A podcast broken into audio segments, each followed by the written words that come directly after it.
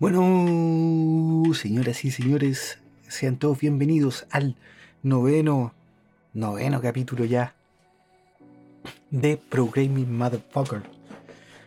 Programming Motherfucker.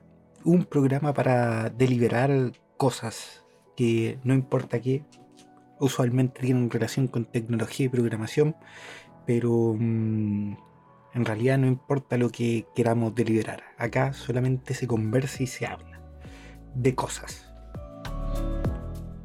Como tecnología, como programación y cualquier cosa que se me ocurra a mí decir espontáneamente. Bueno, y espontáneamente, ¿qué es lo que quiero mm, comentar hoy? Bueno, sé que estaba leyendo una noticia de, de que Google había evitado que, que su CEO que se llama Sundar Pichai, Sundar Pichai, cómo han, cómo han invadido los indios el, todo el terreno de la, informática. Los indios están muy potentes, de hecho los, más capos suelen ser indios o tener alguna relación por ahí.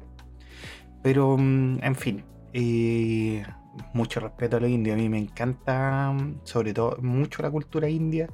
Yo mm, suelo ver cine indio, suelo mm, hacer zapping sobre el cine indio a ver qué hay de bueno.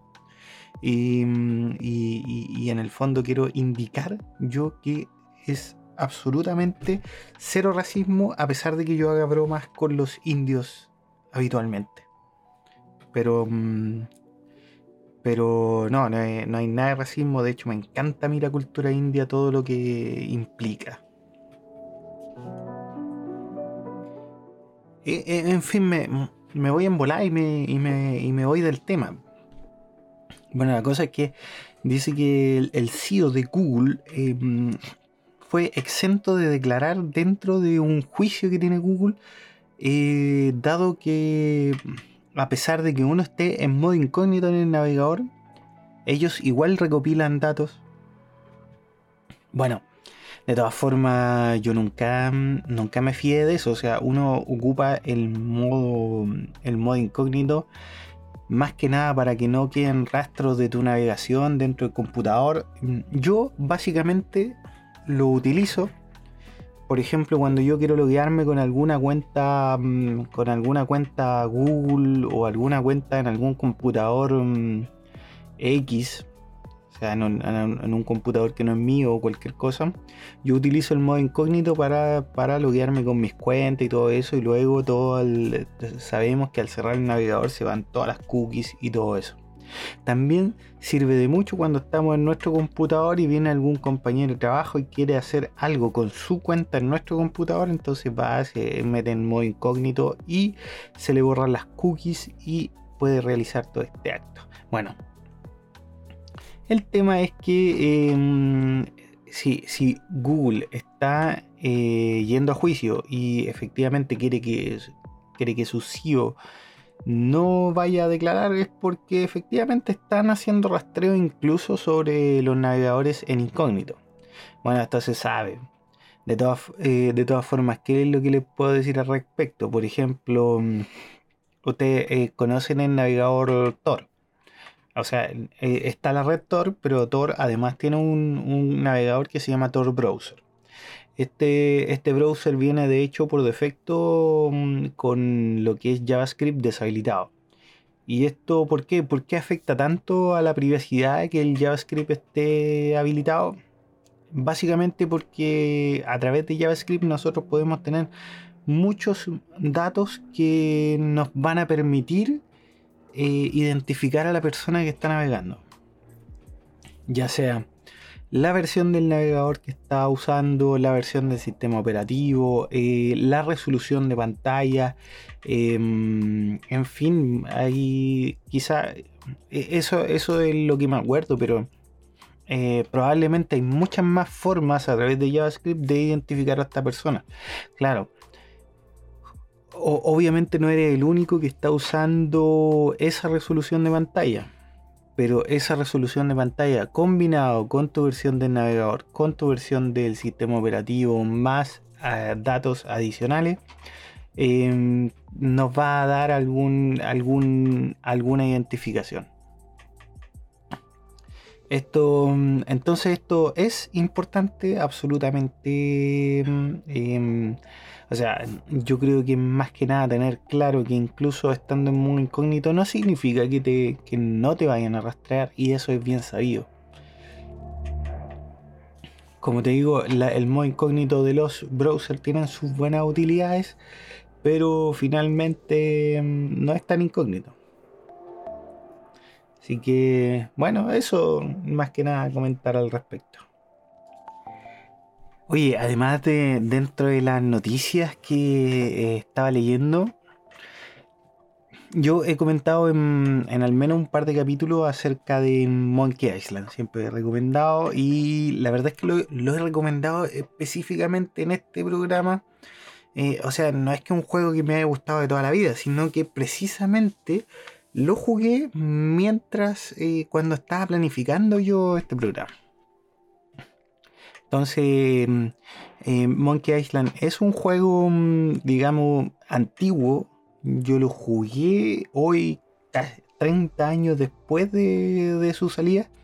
Y puedo decir que es un juego muy, muy lindo, muy, muy entretenido, muy divertido. La historia es muy divertida.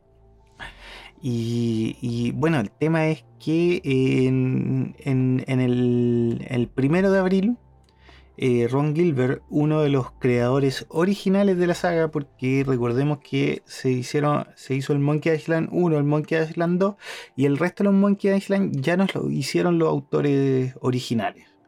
Y la verdad es que se nota, de hecho yo traté de eh, empezar el, The Course of Monkey Island y la verdad es que no es lo mismo. No es lo mismo. Mm, bueno, eh, la cosa es que el primero de abril, que es el, primero de abril de bromas, el April's, April's, April's False Day, bueno, algo así se pronuncia, eh, él anunció mm, el nuevo Monkey Island. Y el tema es que la gente ese día, obviamente, como es el April Fool's Day, la gente no lo creyó. Eh, buscaron algunos, mm, algunos em, digamos, mm, eh, eh, tweets antiguos de Ron Gilbert. Y en uno, que fue publicado un 19 de septiembre del 2013, él, comenta que dice que si alguna vez empieza a, desarrollar el, nuevo o otro Monkey Island, él lo iba a anunciar un día primero de abril. Y, y bueno, lo cumplió porque resultó ser verdad el desarrollo del nuevo Monkey Island que se llama The Return of Monkey Island o el retorno de, de la isla del mono del retorno de Monkey Island. Eh, así que yo en, lo particular estoy muy feliz, muy feliz. Eso se suma también al anuncio.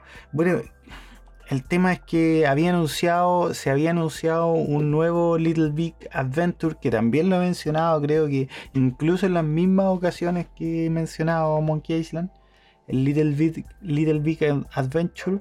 Eh, eh, se anunció una nueva, una nueva entrega de la saga, a pesar de que creo que ahora se cambió a remake.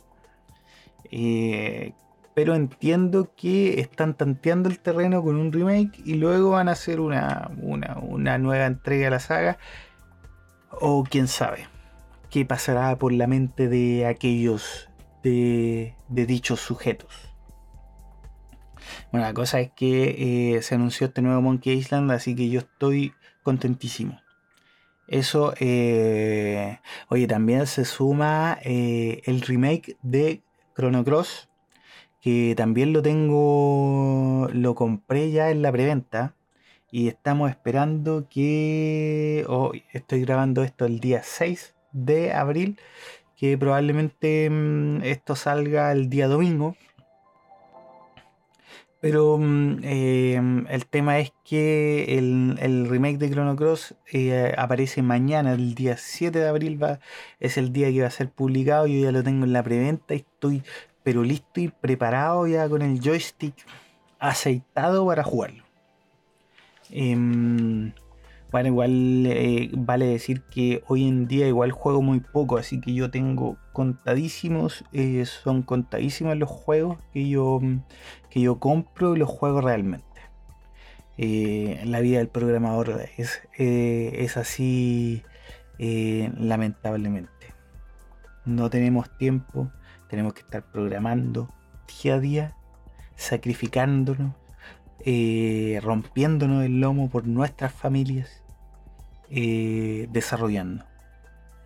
Bueno, en fin, eso es todo lo que tenía que decir para esta introducción.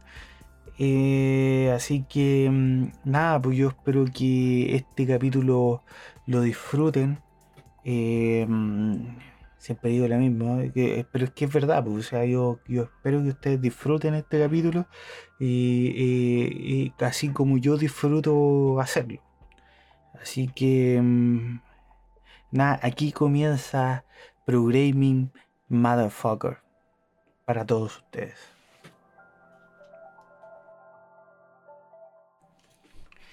Oye, y cuando ustedes eh, instalan su sistema operativo, ¿cuáles son los programas que nunca deben faltar?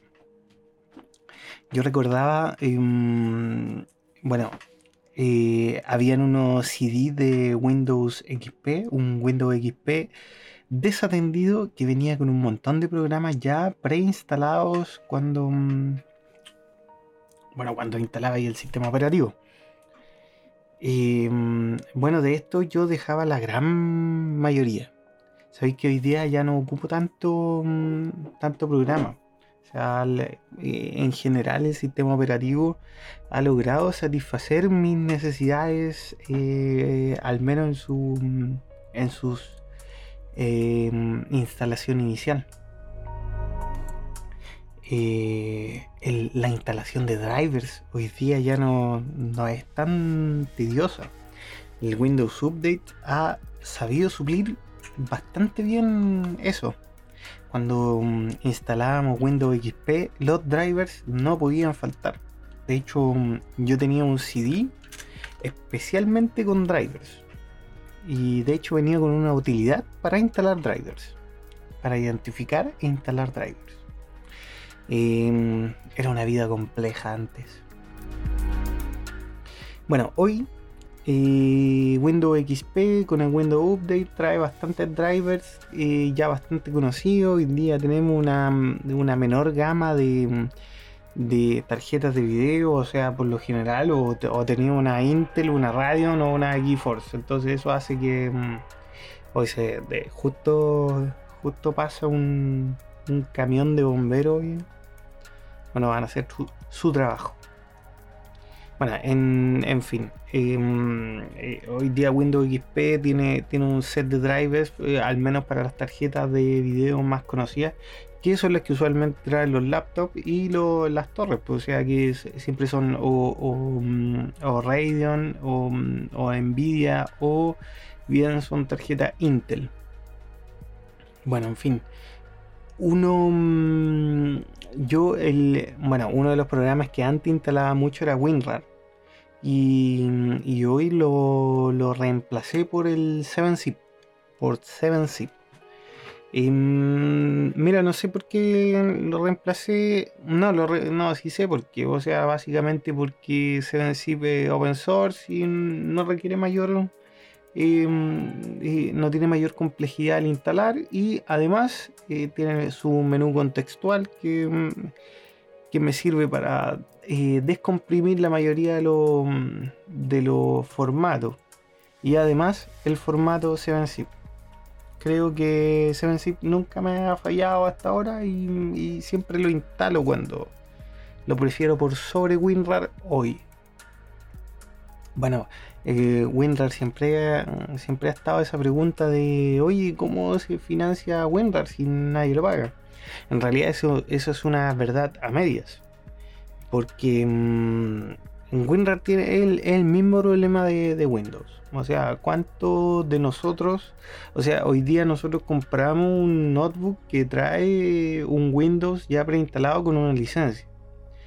Pero mm, eh, si nosotros queremos subir, por ejemplo, a Windows 10 o otro, eh, tenemos que bajar una ISO y craquearlo. O bien no craquearlo, porque lo única, el único tema que hay cuando tú instalas Windows 10 eh, pirateado es que te aparece ese mensajito abajo que mm, Windows está sin licencia y bla bla bla y en realidad nunca te mm, nunca te limitan el, usar Windows salvo que creo que una de las limitaciones que tiene es em, poder cambiar el fondo de escritorio lo que en realidad mm, de limitación no tiene mucho en realidad. Bueno em, en fin em, tiene, bueno, WinRAR tiene el mismo tema de, Windows. O sea, eh, WinRAR te deja usar WinRAR por, eh, por tiempo indefinido sin pagar la licencia. Cada cierto tiempo te va preguntando si quieres pagar la licencia o no. Y Windows lo mismo, o sea, solamente te da esa advertencia de que, estáis con un Windows sin, licencia, pero finalmente te deja usarlo igual. Eh, ¿Dónde cambia esto? Obviamente nadie, ningún auditor va a ir a tu casa a mirar si que está usando software pirata o no. Pero sí lo hacen las empresas. Por lo tanto, WinRAR, en su tiempo penetró tanto en el mercado, ya sea de pago y sin pagar, y que finalmente la gente se acostumbra a la herramienta. Por lo tanto, cuando se pregunta en una empresa qué, a qué herramienta de descompresión de archivos vamos a licenciar, se dice WinRAR y tienen que comprar licencia. ¿Por qué? Porque eh, si usan software sin licencia se arriesgan a multas y en realidad para una empresa muchas veces una licencia WinRAR es tan, poco, es tan poca plata que no vale la pena arriesgarse. Y bueno, con Windows es incluso más importante porque eh, imagínate que la gente se acostumbra a usar Windows, aunque sea pirata, ¿cachai? Da lo mismo si es pirata o no. La cosa es que la gente se acostumbra a usar Windows. Entonces, cuando tú formas tu empresa y le tienes un computador a tu a tu a tu empleado, o sea, independiente que mm, sean empleados como nosotros, que somos programadores y que nos manejamos en diferentes sistemas operativos, pero resulta que hay gente que usa computadores que no se maneja con todos los sistemas operativos, que ni siquiera tiene temas afines con los sistemas. Mm, mucha gente apenas eh, maneja el Windows. Entonces cuando tú les vas a, mm, a pasar un computador y resulta que este computador no eh, tiene otro sistema operativo diferente, mm, mm, esa es una de las razones por las que las empresas eh, pagan las licencias de Windows. Y una, porque te ahorráis la capacitación de una persona en otro sistema operativo. Y, mm, bueno, hoy parece que el sistema operativo no fuese tan importante Mm, hay mucha gente que hoy no tiene computador en su casa. Y eso es... Recordé una vez que yo llamé al... Bueno, llamé al servicio técnico de... Mm, en este caso Movistar. Voy a nombrar la empresa nomás porque... Eh, llamé al servicio técnico de Movistar. Y, mm, resulta que... Em, eh, eh, ellos me pedían tener un computador para poder configurar la red de ellos. Entonces yo les dije, no tengo computador. A lo que la mm, a lo que la operadora me contesta que ¿para qué quería internet si no tenía computador? En ese tiempo estaban recién llegando los Smart TV, los smartphones, eh, las tablets y todo eso. Entonces yo le dije, yo, bueno, le contesté ahí y dije, bueno, puede ser para las teles, para ver Netflix. Netflix estaba también en su inicio, me acuerdo en ese tiempo. Entonces, mm, mm, ella me. El, ya, ya, al final es que decidí no discutir con, con esta persona y fui a buscar un computador que efectivamente lo tenía, si lo que pasa es que no lo quería sacar. Y, mm, y, finalmente configuré el, el tema. Bueno, no está hablando de eso yo. el tema es cuáles son los software esenciales que tú, que tú tendrías en tu computador. Em, bueno, yo cuando inicio, mm, cuando inicio, eh, cuando inicio un sistema operativo, todo eso, eh, obviamente yo que soy programador, uno de mis software eh, esenciales es el Visual Code. Creo que es el único editor que estoy usando ahora. De hecho, evito, mm, antes usaba mucho Eclipse, pero mm, es muy pesado es muy pesado y mm, eh, o sea, es, pesado en todo sentido, se demora mucho en abrir, a veces algunas funciones son un poco enredadas, entonces em, desde que salió Visual Code prácticamente no estoy usando Eclipse, que, era lo que usaba con Java. Y bueno, y ahora en, en el trabajo en el que estoy ahora prácticamente estoy usando solamente Python. Entonces Visual Code es, es, el editor que satisface casi todas mis necesidades. ¿Qué otra cosa más? Em, antes se instalaba Winamp. Antes se instalaba. Antes se instalaba Winamp. Y mm, bueno, muchos de ustedes quizás sean muy jóvenes. Pero la gente que ya es de mi edad. Los que estamos ya llegando a los 40 años. Em, se acordarán de, de Winamp. O sea, nosotros bajamos los MP3 por Kazaa, Ares, eh, Audio Galaxy, Napster, eh, Emule o cualquier otra plataforma que existiera en ese momento. Lo, más, yo me acuerdo que lo más popular era Kazaa y Ares. Em, donde por cada tres temas te bajáis un virus. O quizás por cada tres virus te bajáis un tema. En realidad yo no sé mucho Ares era más de cazar. Bueno, en fin. Em, eh, el, Winamp era uno de los software que se instalaba, em, eh, era como preciso instalarlo. O sea, era necesario y absolutamente esencial instalarlo. Y bueno, hoy ya no. O sea, eh, hoy el, con Spotify ya se terminó todo eso. O sea, ya uno lo que baja es Spotify y ya está. Y sabéis que eh, la gente se, dejó de preocupar de la calidad del sonido. O sea, da lo mismo si Spotify te está reproduciendo a 126, 124 y, mm, o 300 y tanto que era el otro formato, el de más o sea, ya no, importa tanto la calidad del sonido. La gente escucha en Spotify y ya. Y, en realidad, eh, empresas como Spotify se dieron cuenta que lo único que quería la gente era, mm, era escuchar música.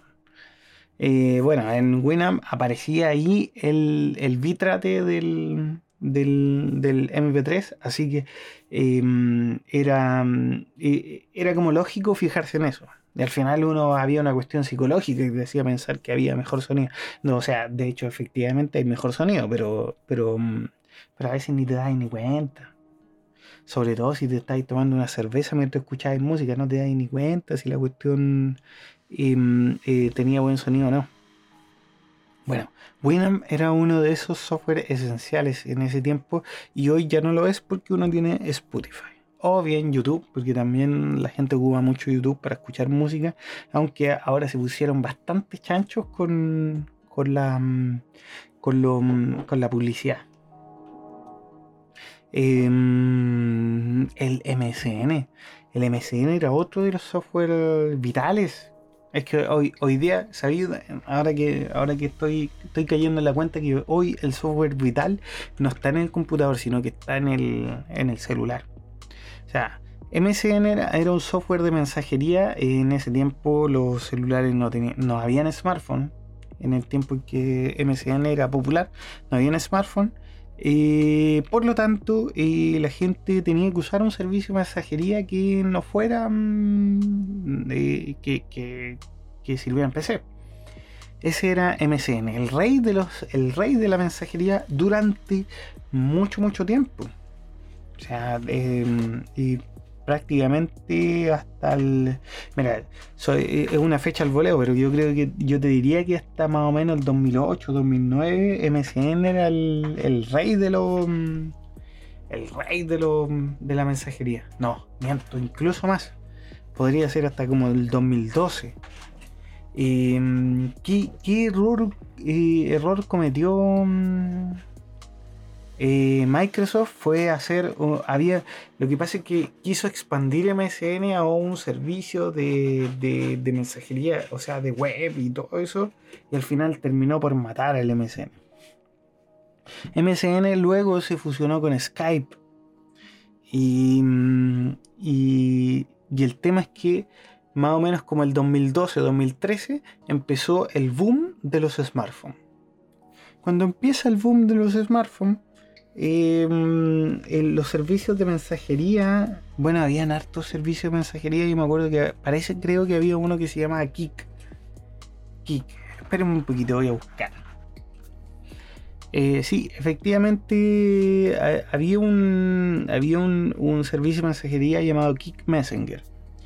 Y mm, bueno, este Kick Messenger eh, fue uno, recuerdo que fue uno de los primeros eh, servicios de mensajería que salió para el celular porque WhatsApp era efectivamente exclusivo de, iPhone. Em, aún estaba vigente el Messenger, pero resulta que cuando comenzaron a llegar los smartphones, al menos los primeros smartphones, yo recuerdo que yo fui el primero en mi familia que se compró un smartphone, luego yo le compré uno a mi señora. Em, entonces no era tan usado, entonces estábamos como mitad Messenger, mitad... Mm, Metakick y había irrumpido el. irrumpió el, el, Messenger de Facebook. El Messenger del, del Facebook. Y bueno, entre Messenger de Facebook, em, estas alternativas Kik que yo usaba más con mis compañeros que también tenían smartphone, y, mm, y, WhatsApp, que en ese momento estaba, mm, disponible para iPhone, y era, fueron, fueron quitándole todo el terreno a, mm, digamos, al, eh, eh, al MSN. cuando cuando en, en, iPhone el WhatsApp valía un dólar y con un dólar tú podías ir. ¿Cuál fue la gracia del WhatsApp y qué fue lo que lo hizo tener éxito? Es que a través del número de teléfono tú podías mandarle, en el fondo WhatsApp se presentó como un reemplazo al SMS. Se usaba mucho el SMS en, ese tiempo. Y entonces WhatsApp se presentó como ese reemplazo al SMS. De hecho, la interfaz de WhatsApp en, en el tiempo de iPhone eh, yo no tuve iPhone en ese tiempo, pero por lo que leía era que era muy parecida a la interfaz de SMS del iPhone. Entonces la gente como que no, no, hallaba que hubiese tanta diferencia. Bueno, em, finalmente el boom de la mensajería en teléfono em, llegó cuando, por ejemplo, eh, uno de los primeros teléfonos eh, pequeños, smartphone, que había uno de los más baratos de ese tiempo, era el Xperia X10 Mini. Y luego empezaron a salir unos teléfonos Motorola de bajo costo para que eran smartphones. Cuando empezaron a aparecer estos teléfonos de bajo costo que eran de eh, que tenían sistema, operativo Android y además WhatsApp sacó su versión de Android de WhatsApp, ese fue, el, ese fue ya el, el, la muerte, la muerte del MSN. Del MSN. Y sí, fue, ahora que recuerdo, fue todo, me da nostalgia empezar a, a, recordar cómo se fue dando todo eso. Mm, como te digo, hoy la mayoría de la gente ni siquiera tiene un laptop. En ese, en, estamos hablando que hace que hace, eh, estamos en 2002, 2012, sí, hace 10 años atrás era absolutamente necesario que las personas tuvieran al menos un notebook en la casa y o eh, había un computador en la casa que se compartía y todo eso. De hecho, muchas veces los, computadores tenían perfiles. Eh, no sé si alguien lo usó realmente, todos ocupaban el mismo perfil, no en mi caso.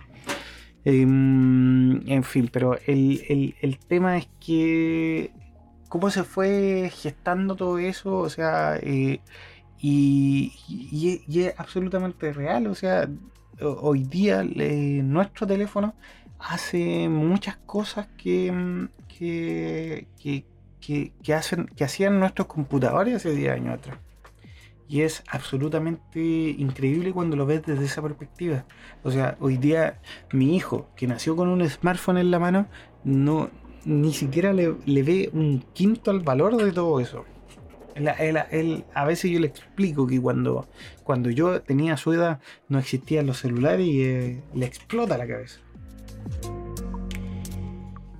Eh, en fin, bueno, cuando nosotros hablamos de software esencial, ¿qué, software esencial ustedes recuerdan? Em, yo recuerdo que cuando me inicié en, todo esto del desarrollo de PHP, em, instalaba siempre, era uno de mis software, uno de los primeros software que yo instalaba era Dreamweaver, Dreamweaver de Adobe, que era un IDE para em, em, desarrollar en PHP. Algo que era... Mm, o sea, el, y te proponía snippet muy, muy adelantado para su época. O sea, hoy día eh, hay varios software que te proponen snippet y, y que son muy buenos. Bueno, en fin. El, el, Dreamweaver fue uno de mis software em, eh, esenciales en ese tiempo para desarrollar. Hoy día prácticamente no tiene ningún peso, a pesar de que cada cierto tiempo igual lo escucho de repente que hay gente que habla de Dreamweaver. Y bueno, Dreamweaver, un buen software. Oye, ¿y ustedes siguen, siguen bajando torrent? Porque efectivamente, mm, bueno, uno de mis software favoritos para bajar torrent en su momento, mm, creo que lo hacía con, con Limewire, Limeware, Limeware, no me acuerdo, era un sistema peer-to-peer que también tenía para torrent. En su tiempo creo que ocupé eso. Y mm, luego apareció en la palestra en el, en, el escenario mundial apareció el mítico uTorrent, uTorrent, y que finalmente destacó por ser un cliente de torrents muy ligero. Claro, y con el tiempo empezó a añadirle más y más características. Y bueno, en realidad no, no sé si es por eso que, finalmente el, el uTorrent terminó por ser menos utilizado no sé si es menos utilizado. El, tema es que yo lo cambié. Yo lo cambié por QBitTorrent. Y, mm, y con QBitTorrent al menos he logrado mm, suplir todas las cosas que hacía el, el uTorrent. Mm, para mí uTorrent empezó a agregar demasiada funcionalidad y además de algo así como publicidad y todo eso. Y eso ya fue lo que me, lo que me cargó y me pateó del, del, del uTorrent y empecé a usar QBitTorrent. Eh, lo uso poco, sí. Lo uso poco para ciertas series o animes que no puedo ver por, mi, por mis plataformas favoritas. Y en general porque yo en, realidad eh, estoy pagando casi todas las plataformas para ver distintas series y es bastante honesto. Porque a uno le gustaría tener toda la serie en una pura plataforma. Ojalá fuera así. Eso. Estoy enojado. No, solamente quiero aprovechar este espacio de, para quejarme acerca de eso, que hoy día tenemos Disney Channel, o sea, el Disney Plus, el Amazon Prime, tenemos HBO Max, tenemos Netflix y Star Más y un montón de servicios de streaming. Y, hoy día las series em, eh, hay, que, hay que estar contratando un servicio dependiendo de cuál serie. Em, bueno, eso, igual le recomiendo bastante que, mm, que, revisen el resto de los servicios si es que solamente tienen Netflix. Porque de repente, por ejemplo, HBO Max está más barato, eh, Disney Plus no sé si está más barato, pero al menos eh, estuve con una promoción de Mercado Libre. Pero mm, en general Netflix es, es uno de los servicios más caros. Bueno, eso Em, uno, el VLC Player fue uno de los software más esenciales por mucho tiempo para ver películas. Y, mm, y claro, y todo eso cambió con la salida del Netflix y el streaming. Em, a uno le da flojera, mm, le da flojera estar bajando películas. Entonces uno ve el, eh, uno ve el catálogo de Netflix porque eh, uno lo revisa y listo. Y, te, y veí una serie o veí una película y punto. Entonces, mm, no sé, eh, cáchate que eh, igual yo tengo contratado canales de cable, pero no veo cable. O sea, aquí a veces veo cable cuando no tengo que ver y pillo una película medio por el medio me pongo a ver cable. Pero, mm, pero en general ya no veo cable. O sea, hoy día el, contenido este, em, el, contenido del, que tenemos en tiempo real es, absolutamente una cuestión impensada hace mucho tiempo atrás. Em, eh, antes los videos virales se bajaban, se bajaban un video viral te lo bajaba y se compartía así y te metía ya el antro.cl y, y, resulta que ahí bajáis tú el video vean este video o, o bajáis una colección de videos y te cagáis de la risa. Mm, luego vinieron los celulares donde te compartíais eh, no estoy hablando ni siquiera de los smartphones habían celulares que tú te compartías archivos por el infrarrojo. Y te compartías videos por, por el infrarrojo y algunos videos divertidos y todo eso. Eh, también videos indecorosos. Mucho video indecoroso también se traficaba a través del infrarrojo. Y bueno, en fin, sabes que ya me fui bastante del tema. Eh, creo que lo voy a dejar hasta acá nomás. Espero que, hayan disfrutado de este comentario. ¿Cacharon lo que pasó con, Don Elon? Bueno, por, Don Elon me refiero a Don, Don Elon Musk. Porque mm, me imagino que deben haber varios Don Elon por ahí. Bueno, yo me refiero específicamente Mm, a, este personaje multimillonario llamado Elon Musk, a quien me voy a referir desde este punto en adelante como Don Elon. Bueno, em, hace poquito mm, eh, tuvo una controversia Don Elon con respecto a su entrada a Twitter. Porque no sé si. No sé si cacharon que mm, el tipo empezó a comprar acciones de Twitter y finalmente mm, y resulta mm, que, no informó que él estaba efectivamente comprando esas acciones de Twitter. Algo que mm, em, en nuestro micro universo personal nos puede parecer algo normal porque no tienes por qué eh, informarle a la gente que, que tú estás comprando algo.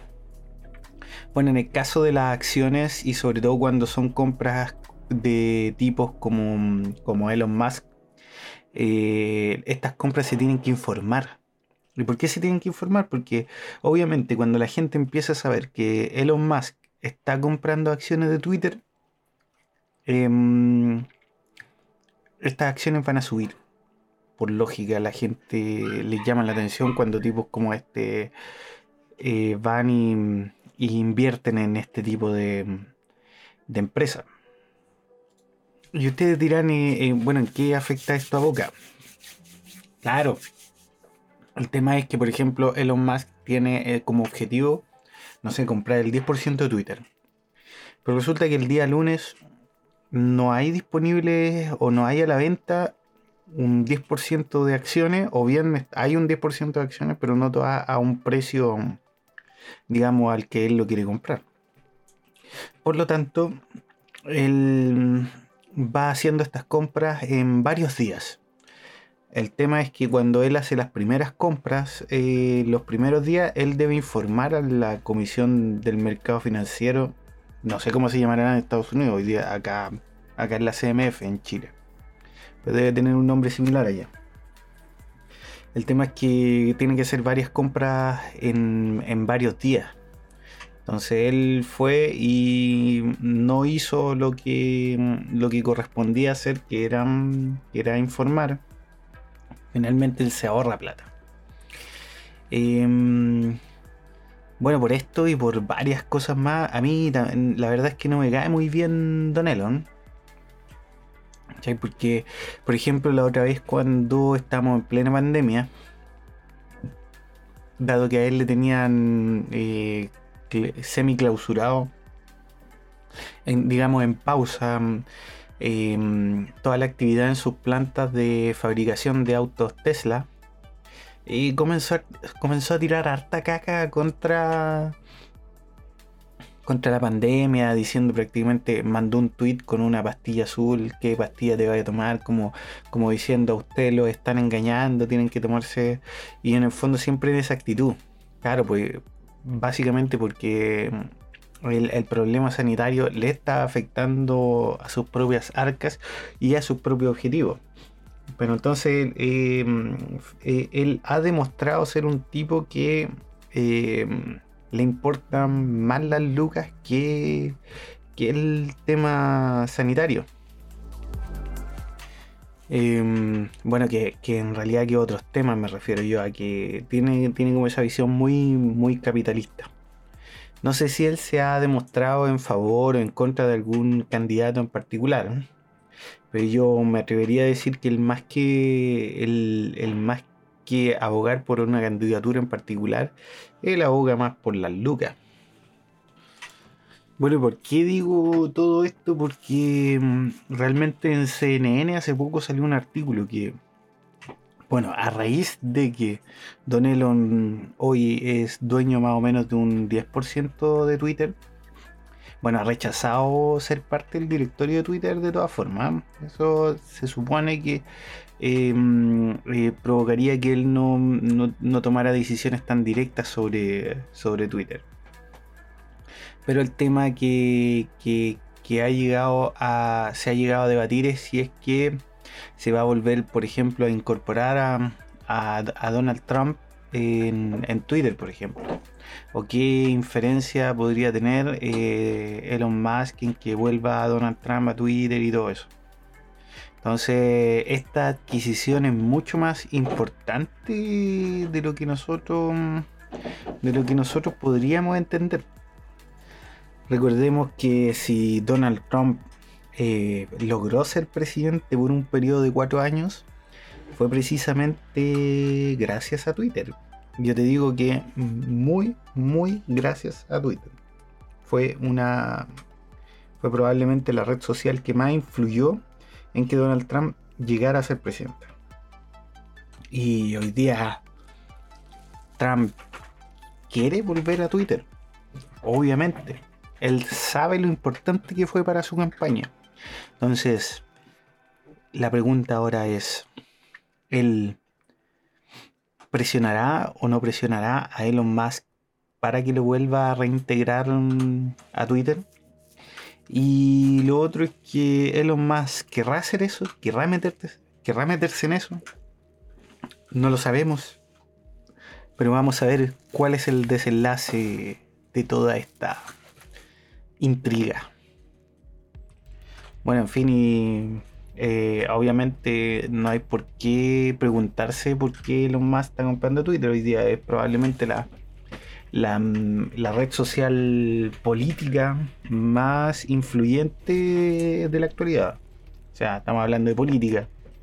Instagram y TikTok son otro tipo de redes sociales que, que son un poco más lúdicas, pero, pero Twitter ha logrado tener como este tono un poco más serio. A pesar de que es bastante tóxico, pero serio. Bueno, eso nomás quería comentarles yo de, Don Elon. Siempre un, sujeto que siempre ha dado que hablar.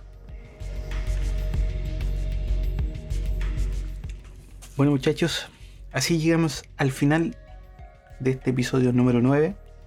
Les comento que que el episodio número 10 será el último de la primera temporada de Pro Gaming Motherfucker. Eh, ¿Cuándo volveremos? No lo sé. Así que mm, estén atentos al próximo episodio.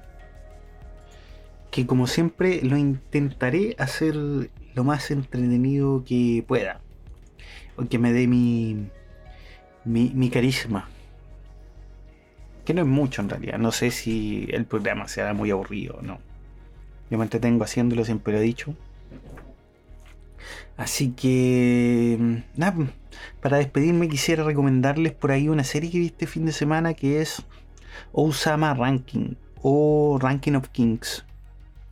Eh, la pueden encontrar en Crunchyroll y bueno, en sitios piratas, ustedes saben también. Eh, muy buena, una serie sublime, excelentísima. Así que se las recomiendo mucho. Uno, probablemente uno de los mejores animes de, esta temporada. Así que les dejo eso y bueno, yo me despido por ahora. Nos vemos el próximo, el episodio final de la primera temporada de Programming Motherfucker. Adiós.